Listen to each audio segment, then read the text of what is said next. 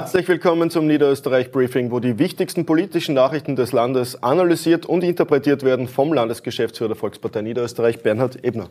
Grüß Gott. Morgen hast du gemeinsam mit unserer mhm. Land Landeshauptfrau eine Pressekonferenz. So viel kann ich schon sagen, weil es ist in der Einladung gestanden. Es geht um Ideenreich Niederösterreich.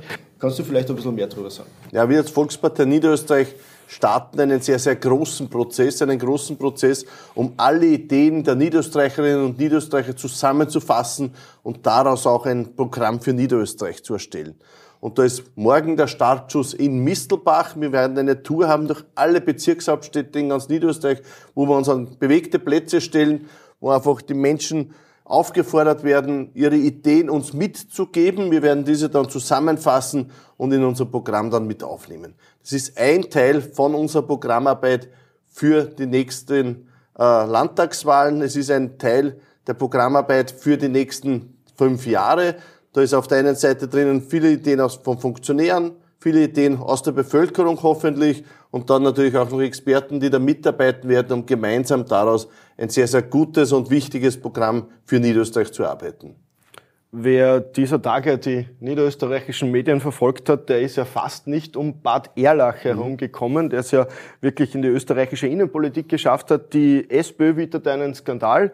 Äh, wir beide kennen den ÖVP-Bürgermeister gut. Worum geht's genau? Na, der Skandal ist jetzt nicht jetzt passiert, sondern der Skandal war vor vier Jahren, muss man ehrlicherweise sagen. Damals hat ja ein SPÖ-Gemeinderat äh, unseren Bürgermeister beschimpft mit dem B-Wort. Jeder kann das gerne googeln, was das für ein Wort war. Ich würde es jetzt an dieser Stelle nicht wiederholen. Aber äh, da war in Wahrheit der Skandal.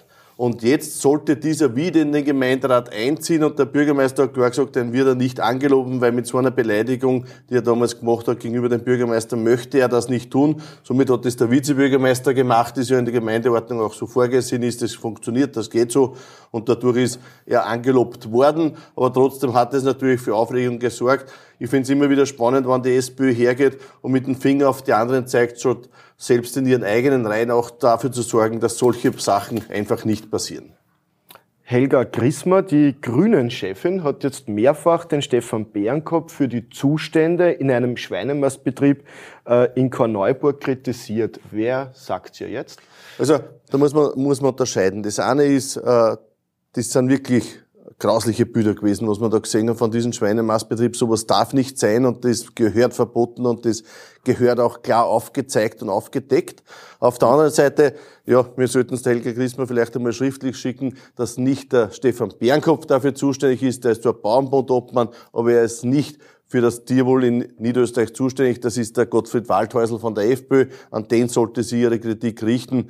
Äh, ja, Stefan Bernkopf kann in dem Fall wirklich nichts dafür. Äh, nächste Woche, am 7. Juli, ist eine ganz, ganz wichtige Landtagssitzung. Äh, die letzte vor der Sommerpause. Kannst du vielleicht schon einen kleinen Ausblick geben? Ein ganz wesentliches Element bei der nächsten Landtagssitzung wird natürlich sein, dass Niederösterreich hilft, nämlich das blau-gelbe Schulstartgeld, das beschlossen werden soll. 100 Euro für jeden Schüler, 200.000 Schülerinnen und Schüler in Niederösterreich sind davon betroffen und können sich hier 100 Euro auch abholen. Äh, die Anmeldungen gingen dann ab Mitte August, kann man die Anträge auch stellen und dann kriegt man sehr unbürokratisch 100 Euro für jeden niederösterreichischen Schüler. In Summe 20 Millionen etwa, was da ausgeschüttet werden. Also ich glaube, das ist schon ein sehr, sehr großer und wichtiger Schritt, jetzt gerade wann der Schulstart beginnt im September, den Eltern da unter die Arme zu greifen. Und es ist ja nur der erste Schritt, weil bekanntlich wird es ja am 22. September bei der Landtagssitzung dann weitere Maßnahmen geben, die zielgerichtet sind und dort nachhelfen sollen, wo die Bundesmaßnahmen, die 50 Milliarden des Bundes und die einzelnen Maßnahmen der Gemeinden nicht greifen. Diese Woche ist bekanntlich Ferienbeginn mhm. und äh, für alle, die noch nicht ganz wissen, wie sie die Zeit nutzen können und sollen, hat äh, der zuständige Tourismuslandesrat, der Jochen Danninger, etwas präsentiert. Ja, auf der einen Seite Ferienbeginn, da wird's natürlich, gibt's viele Aktionen und unsere ÖVP-Gemeinden, Eisaktionen, wo Tafelklassler, wo Schüler auch ein Eis bekommen. Auf der anderen Seite gibt es vom Tourismus Verband Niederösterreich eine tolle Broschüre, 100 Gründe über Niederösterreich zu staunen. Ich habe da schon ein bisschen reingelesen, da ist wirklich vieles dabei, wo man staunen kann, auch aus meiner Heimatregion. Adacker zum Beispiel, das Ritterfenster. Also da sieht man, da ist einiges drinnen, kann ich Ihnen empfehlen, bekommt man kostenlos, kann man einfach anfordern und dann kriegt man das und kann dann über Niederösterreich staunen. Ja, und wer eines dieser kostenlosen Bücher haben möchte, kann auf www.100malstaunen.at jederzeit eines bestellen. Und damit sagen wir Danke fürs Zusehen. Wiederschauen. Wiederschauen.